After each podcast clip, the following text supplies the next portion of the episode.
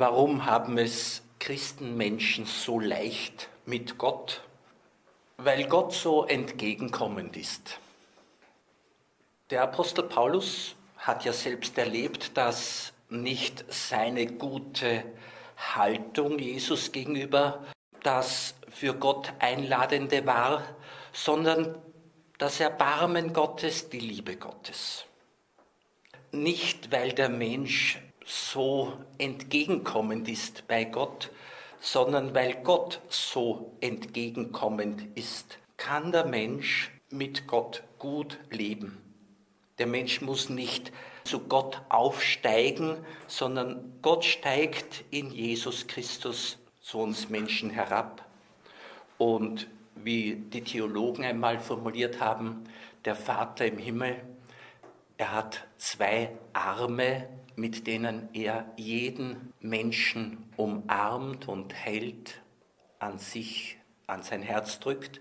Der eine Arm heißt Jesus Christus, der andere Arm heißt Heiliger Geist. Also durch Jesus und durch den Heiligen Geist erleben wir die Liebe Gottes. Und der Apostel Paulus schreibt im ersten Korintherbrief, erstes Kapitel, Seht doch auf eure Berufung, Brüder und Schwestern. Da sind nicht viele Weise im irdischen Sinn, nicht viele Mächtige, nicht viele Vornehme, sondern das Törichte in der Welt hat Gott erwählt, um die Weisen zu Schanden zu machen. Und das Schwache in der Welt hat Gott erwählt, um das Starke zu Schanden zu machen. Und das Niedrige in der Welt und das Verachtete hat Gott erwählt, das, was nichts ist, um das, was etwas ist, zu vernichten, damit kein Mensch sich rühmen kann vor Gott. Von ihm her seid ihr in Christus Jesus, den Gott für uns zur Weisheit gemacht hat, zur Gerechtigkeit, Heiligung und Erlösung. Wer sich also rühmen will, der rühme sich des Herrn. So heißt es schon in der Schrift. Christsein heißt entspannt, erlöst nennt es die Kirche, erlöst zu leben. Weil Gott für uns ist, wer oder was ist dann gegen uns? Wer oder was kann uns trennen von der Liebe Gottes, die eingegossen ist in unsere Herzen durch den Heiligen Geist? Es kann nichts passieren. Das Schöne ist, es hört nicht auf, besser zu werden. Es hört nicht auf, besser zu werden. Wer hat, dem wird gegeben, Vertrauen wächst, Glaube wächst, Liebe wächst. Es gibt so Menschen, wenn die auf der rechten Spur sind, dann alle Welt und Gott noch mehr ist ihnen zugeneigt. Die sind so einladend geworden und die ohne dies mit der Liebe Gottes schon so reich beschenkt werden, sich beschenken lassen, die werden dann von den Menschen auch noch beschenkt, weil es so angenehme Menschen sind. Das kriegt eine Eigendynamik, die uns nur freuen kann. Edith Stein, was hat sie über das Christsein zu sagen? Da schreibt sie in einem Brief, natürlich ist Religion nicht etwas für den stillen Winkel und für einige Feierstunden, sondern sie muss Wurzel und Grund allen Lebens sein und das nicht nur für wenige Auserwählte, sondern für jeden wirklichen Christen, Klammer auf, davon gibt es freilich immer nur eine kleine Schar, Klammer zu. Eine kleine Schar, meint Edith Stein, gibt es nur von den wirklichen Christen. Möglicherweise war sie noch nicht hier, Möglicherweise war, hat sie doch zu wenig Reisen gemacht. Wir wollen auf jeden Fall schauen, dass wir wirkliche Christinnen und Christen sind. Und das heißt, dass wir Christus in uns wirken lassen. Dann sind wir wirkliche Christinnen, wirkliche Christen. Es ist das Werk Christi in uns über Karmelitinnen meint Edith Stein und für mich sind Karmelitinnen schon auch Spezialistinnen, die in einem vielleicht geografisch kleinen Ort leben, aber in einer geistig großen Welt. Also das ist eben die Fähigkeit des Menschen, die Fähigkeit der Seele. Auch wenn es sozusagen aus welchem Grund auch immer eng wird, geistig geht es hoch hinaus. Das zeigt uns Petrus, der im Gefängnis war er betet, es wird für ihn gebetet, er hat tiefe Erfahrung und er lebt sogar, dass ein Engel ihn befreit. Oder Johannes von Kreuz, neun Monate soll er Exerzitien machen in einem Klostergefängnis und da schreibt er die schönsten Lieder, die schönsten Gedichte. Oder auch denken wir an den heiligen Franziskus, den Sonnengesang, hat er geschrieben, als er rein körperlich in einem sehr schlechten Zustand war. Edith Stein kommt auch auf Krankheit und so weiter zu sprechen. Sie spricht davon, dass die Seele irgendwie frei sein kann von körperlicher Befindlichkeit. Gemeint ist, obwohl sie im Körper lebt, lässt sie sich nicht vom Körper und seinen Wehwehchen steuern. Das ist mir auch schon bei der Mutter Teresa aufgefallen, die relativ bald nach dem Eintritt ins Kloster recht krank geworden ist. Monatelang, jahrelang. Sie war über längere Zeit voll pflegebedürftiger und schildert, dass Schwestern sie in ein Leintuch eingelegt, wo eine Schwester an der einen Seite die anderen Schwester an der anderen Seite trägt, wo man sie da damals ein Leichtgewicht getragen hat. Sie war sehr, sehr krank, hatte große Schmerzen und doch stellen die Menschen, die mit ihr Kontakt haben, fest, die hat eine Geduld, von der Theresa sagt, das war eine Gabe Gottes. Also eine Geduld in der Krankheit und auch irgendeine Art von Zufriedenheit trotzdem, wo sie merkt, das ist ihr von Gott gegeben. Und bei Theresa fällt mir so auf, obwohl sie, wie sie schreibt, körperlich da gelähmt war, seelisch, und das ist die Stärke der Christen, die ihr Innenleben kennen, seelisch war sie nicht gelähmt. Seelisch war sie frei und richtete die Aufmerksamkeit nicht auf die körperliche Schwäche, nicht auf den Schmerz, und das ist keine Kleinigkeit, sondern auf Christus. Und von ihm her wurde sie dann sagen wir mal, versorgt. Da hat es eine Gnadeninfusion gegeben, eine Geistinfusion. Eine belebende Beziehung hat sie gelebt. Und es ist sozusagen das Leben Jesu ihr Leben geworden. Und deshalb konnte sie diese körperlich sehr, sehr leidvolle Zeit sehr gut durchstehen. Also es gibt über diese sogenannte geistige Nabelschnur, wie es der Glaube darstellt, wie es die Liebe darstellt, so eine geistige Brücke, wo das Leben Gottes zum Leben der Seele wird. Für Theresa ist Erfahrung der Gnade immer auch, dass die Seele ins rechte Verhältnis zum Körper und zur Mitwelt kommt. Und damit will sie sagen, eine gewisse Unabhängigkeit, Autonomie, Selbstständigkeit hat die Seele. Das heißt, nicht mein Körper beherrscht mich und nicht Selbstdisziplinierung und Selbstbeherrschung ist das Größte, sondern das Beherrschtwerden durch den Geist durch die Gnade vom auferstandenen Herrn. Wenn der Herr sein darf, dann ist das mehr wert als Selbstbeherrschung. Also das Beherrschtwerden durch den Herrn ist mehr als Selbstbeherrschung. Edith Stein hat sehr gut hingeschaut und hat auch da überlegt, wie ist das, wenn man sich da mit anderen Geistern verbünden täte, was schlimm ist für den Menschen, weil alle unguten Geister den Menschen praktisch für sich in den Dienst nehmen wollen und sozusagen den Menschen verwenden, kurz gesagt. Da sagt sie, Jesus hat einen anderen Geist. Und das bestätigt der Karfreitag.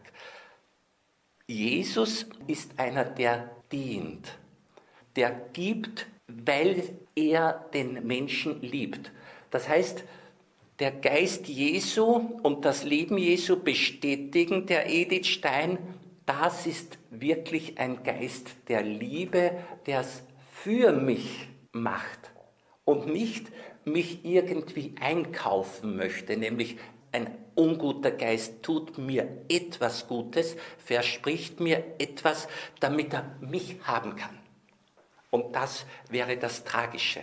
Also, und der Geist Jesu zeigt sich am Karfreitag, dass es Jesus nicht um Macht über jemanden geht, sondern um die freie Liebe, um die freie Zustimmung. Und sie betont ja auch, dass Gott nicht Herrschaft über eine Seele haben möchte, ohne dass sie selbst es will, die Seele. Wir wissen, dass das Herrschen im biblischen Sinn ein Dienen ist. Also wenn Gott unser Herr ist, dann ist er ein Dienender, wie die Fußwaschung, wie der Kreuzweg, wie das Kreuz zeigen. Und einen solchen lasse ich gerne Herr sein in meinem Leben, wo alle anderen Herren ausziehen müssen, sagt Dietrich Bonhoeffer. Für Edith Stein war es so klar, dass erstens der dienende Geist einzig in Jesus zu sehen ist, zweitens, dass der dienende Geist nur mit Zustimmung der Seele die Seele für sich haben will. Da, sagt Edith Stein, hat sich Gott eine Grenze gesetzt in der Freiheit des Menschen. Gott kann zwar Einladungen an den Menschen ergehen lassen, und das tut er, aber wie der Mensch darauf reagiert, ob er Schritt hält mit den Einladungen Gottes oder ob er aus welchem Grund auch immer sagt, nein, ich will nicht weitergehen, da muss Gott, wie wir schon gehört haben, warten, warten, warten. Edith Stein meint eben, dass Karmelitinnen Expertinnen sind, also wie ich es formuliere, in einer geografisch kleinen Welt leben sie in einer geistig großen, verbunden mit den Menschen, betend für die Menschen, stellvertretend vor Gott stehend, mit und für die Menschen, opfernd, wenn nötig, leidend für die Menschen. Also da hat dann die Sühne ihre Wirkung, dass nämlich Böses irgendwo ein Ende findet, dass Böses mit dem Erlöser in Verbindung gebracht wird und auf diese Weise gewandelt wird. Edith Stein hat begriffen, dass das Leben einer Karmelitin nur dann gelingt, wenn, kurz gesagt, diese Beziehung zu Gott stimmt. Und die Beziehung zu Gott, das heißt eben diese Transzendenzbeziehung. Und da finde ich bei ihr den schönen Satz, wer bloß auf natürlichem Boden steht, Wer noch nicht gelernt hat, sich selbst und die Welt im Licht der Ewigkeit zu sehen, für den wäre eine solche Lebensweise höchst gefährlich. Wer auf bloß natürlichem Boden steht, wer noch nicht gelernt hat, sich selbst und die Welt im Licht der Ewigkeit zu sehen, für den wäre eine solche Lebensweise höchst gefährlich. Ein starkes Wort, aber ich meine zutreffend. Und für mich als einer, der nicht in einem Karmelitinnenkloster lebt, ist die Aussage der Edith Stein deshalb so interessant, weil es viele Menschen gibt, Christinnen und Christen, die in ihrem Familienleben, in ihrer beruflichen Situation, in ihrer Umgebung, denken wir auch an Märtyrer in anderen Ländern, wenn da manchen Menschen das Leben, sagen wir mal, eingeengt wird, schwer gemacht wird, dann können sie das auch seelisch nur gesund überstehen, wenn sie sich selbst im Licht der Ewigkeit sehen. Und sich selbst und die Welt im Licht der Ewigkeit sehen, meint nicht, es wird schon einmal aufhören und es kommt als Dankeschön Gottes der Himmel, nachdem wir genug gelitten haben.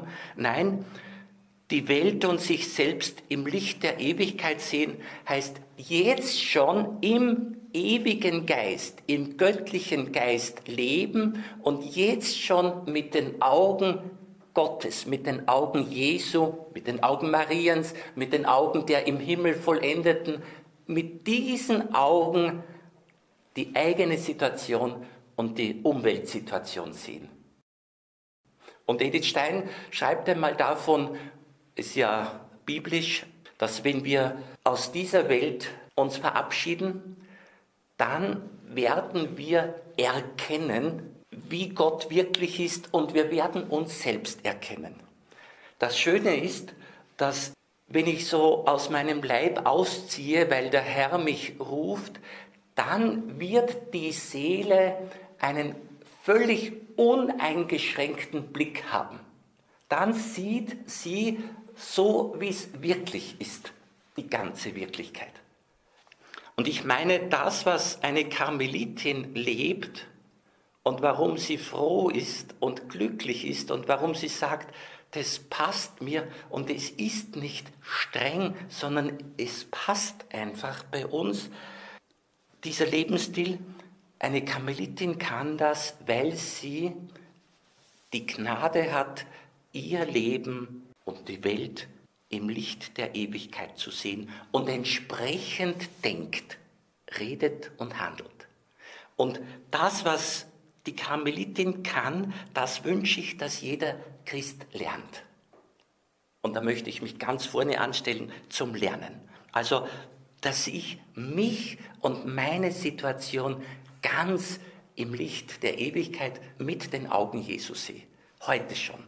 Und dann werden mir eventuelle Schwierigkeiten oder körperliche Handicaps, die werden völlig, sage ich kurz ein bisschen salopp, zur Nebensache. Pater Marie-Eugène Griolous sagt, im Vergleich zu dem, was die Erneuerung im Heiligen Geist in einem Menschen wirkt, sind die natürlichen Begabungen fast nichts. Also die natürlichen Begabungen bedeuten fast nichts im Vergleich zu dem, was der Geist Gottes, was die Erneuerung eines Menschen bewirkt. Das alles macht mich sehr gelassen. Aber ich muss als Glaubender und will als Glaubender und kann als Glaubender das sehen. Jetzt möchte ich die Edith Stein nochmals sprechen lassen, weil sie die Nachfolge Jesu versteht als ein sich hinentwickeln zur echten, ich sage es mit meinem Wort, Originalität, Individualität, Einzigartigkeit, wie Gott mich gedacht und gewollt hat. Blaise Pascal hat ja dieses Sprichwort formuliert, ein negatives Sprichwort eigentlich, nämlich er sagt, alle Menschen werden als Originale geboren. Die meisten aber sterben als Kopien, als Kopien anderer. Das passiert den Christen nicht, weil sie sich auf das Original, auf das Bild Gottes in sich beziehen. Und was die Christinnen und Christen, die Gotteskinder gemeinsam haben, das ist eben ihre Liebe zu Gott, ihre Liebe zum Leben, ihre Liebe zum Menschen, die Freude am Leben und so weiter. Das haben die Christinnen und Christen gemeinsam. Aber alles Übrige ist sehr einzigartig, sehr maßgeschneidert, sehr persönlich. Und ich erinnere mich noch, wie vor vielen Jahren anlässlich meiner feierlichen Profess ein Freund mich ermutigt hat und gesagt hat, du Paul, du musst so leben, dass alle sagen, typisch Paul. Inzwischen weiß ich, worauf dieser Freund hin wollte, dort wo nämlich Jesus auch hin will, nämlich, dass ich meine Originalität und Einzigartigkeit lebe. Gut, also Edith Stein sagt, dass die Nachfolge Jesu die Einzigartigkeit fördert. Sie sagt, dazu braucht es aber eine Mannigfaltigkeit von Bildungsmitteln. Man muss da schon schauen, dass Interesse geweckt wird für die eigene Existenz. Ferner und vor allem, sagt sie, ist nötig. Glauben an das eigene Sein. Ich muss ja an mich genauso glauben wie an Jesus, wie an Gott.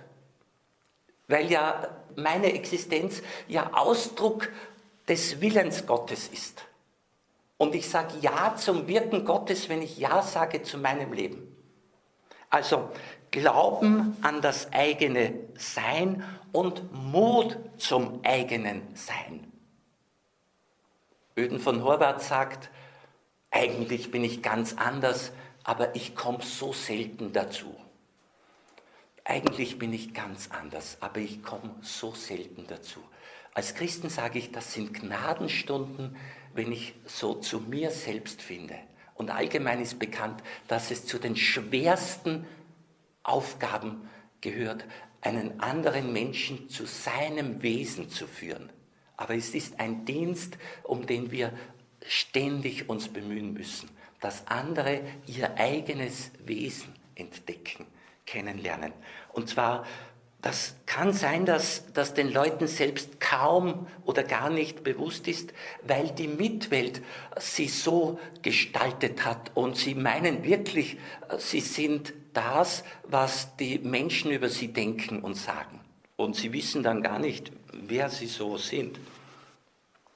Also Glauben an das eigene Sein und Mut zum eigenen Sein damit zugleich Glauben an eine individuelle Berufung zu einem bestimmten persönlichen Wirken.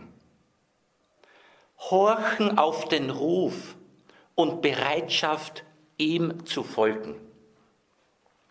Ich bin jetzt 34, 35 Jahre dabei, Karmelit zu werden und habe vor 30 Jahren schon gesagt, ich muss die Paul-Berufung finden, leben, verwirklichen.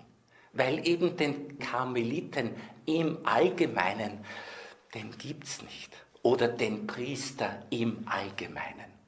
Sondern den gibt es immer in einer ganz konkreten Gestalt. Also die ganz persönliche Berufung, aber innerhalb eben des Karmel, des Priesterberufs und so weiter. Und jetzt sagt Edith Stein, so können wir als Ziel der individuellen Bildungsarbeit den Menschen bezeichnen, der ist, was er ganz persönlich sein soll. Also das ist das Ziel der Bildungsarbeit, dass einer ist, was er ganz persönlich sein soll der seinen Weg geht und sein Werk wirkt. Sein Weg, das ist nicht der Weg, den er sich nach Willkür wählt, sondern der Weg, den Gott ihn führt. Also wir binden uns an Gott und werden dadurch entbunden von anderen, die uns gerne gestalten würden. Dann sagt Edith Stein weiter, wer zur reinen Entfaltung der Individualität hinführen will, der muss zum Vertrauen auf Gottes Vorsehung hinführen. Also wenn ich einem Menschen helfen will, dass er genau der wird, wie Gott ihn gedacht hat, dann muss ich diesem Menschen helfen, auf die Vorsehung Gottes zu vertrauen. Und er muss hingeführt werden zur Bereitschaft, auf die Zeichen dieser Vorsehung zu achten und ihnen zu folgen. Also den Christen im Allgemeinen gibt es nicht und braucht es und soll es nicht geben, sondern immer in seiner ganz individuellen Art. Ich komme zu einem Abschluss. Da schreibt Edith Stein an eine Schülerin, die uns nicht bekannt ist mit Namen, wer das genau war. Auf jeden Fall hat diese Schülerin irgendwie Mühe gehabt mit der Selbstakzeptanz und war mit sich selbst nicht sehr zufrieden und nicht sehr glücklich.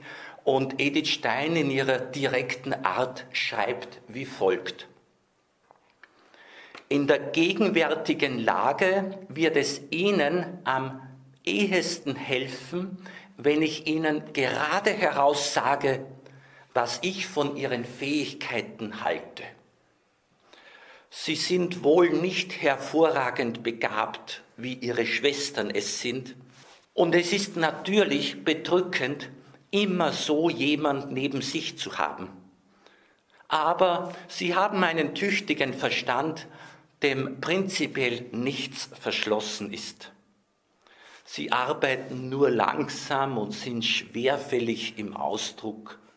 Darum werden sie nie glänzende Ergebnisse erzielen, besonders nicht in Prüfungen. Aber sie werden immer Brauchbares leisten. Was sie verstehen, das dürfen sie nicht an dem messen, was sie reden können. Was sie aufgenommen haben, das wirkt in ihnen und aus ihnen, auch wenn sie nichts davon in Worte fassen können. Sie werden aber allmählich leichter sprechen lernen. Wenn wir uns Gott ganz in die Hände legen, dürfen wir zu ihm das Vertrauen haben, dass er aus uns etwas machen kann. Ihm steht es zu, das Urteil zu fällen. Wir brauchen uns nicht zu beobachten und zu messen. Und glauben Sie nur, diese Menschen, die Sie kennenlernen durften, die Ihnen dem Idealbild eines Christen so viel näher zu stehen scheinen, sind von innen her besehen genauso armselig, ihrer selbst genauso wenig sicher wie Sie. So endet der Brief und ich mache auch Schluss wiederum mit einem Brief, den Edith Stein am 26. Jänner 1934 an eine Oberin geschrieben hat. Sie bemüht sich, Verschiedenes zu erklären und so weiter. Und dann die schönen Worte, mit denen ich mich jetzt am Ende dieser Tage auch identifiziere. Sie schreibt, ich weiß wohl, wie farblos alles ist, was ich Ihnen geschrieben habe. Aber im Verhältnis zu der Gnadenfülle, die jeder Tag bringt, ist eine armselige Menschenseele viel zu klein. Und wiederum im Verhältnis zu dem, was sie immerhin zu fassen vermag, sind alle Worte so unzulänglich. Ich wünsche, dass auch Ihnen diese gemeinsame Zeit gut getan hat. Dankeschön.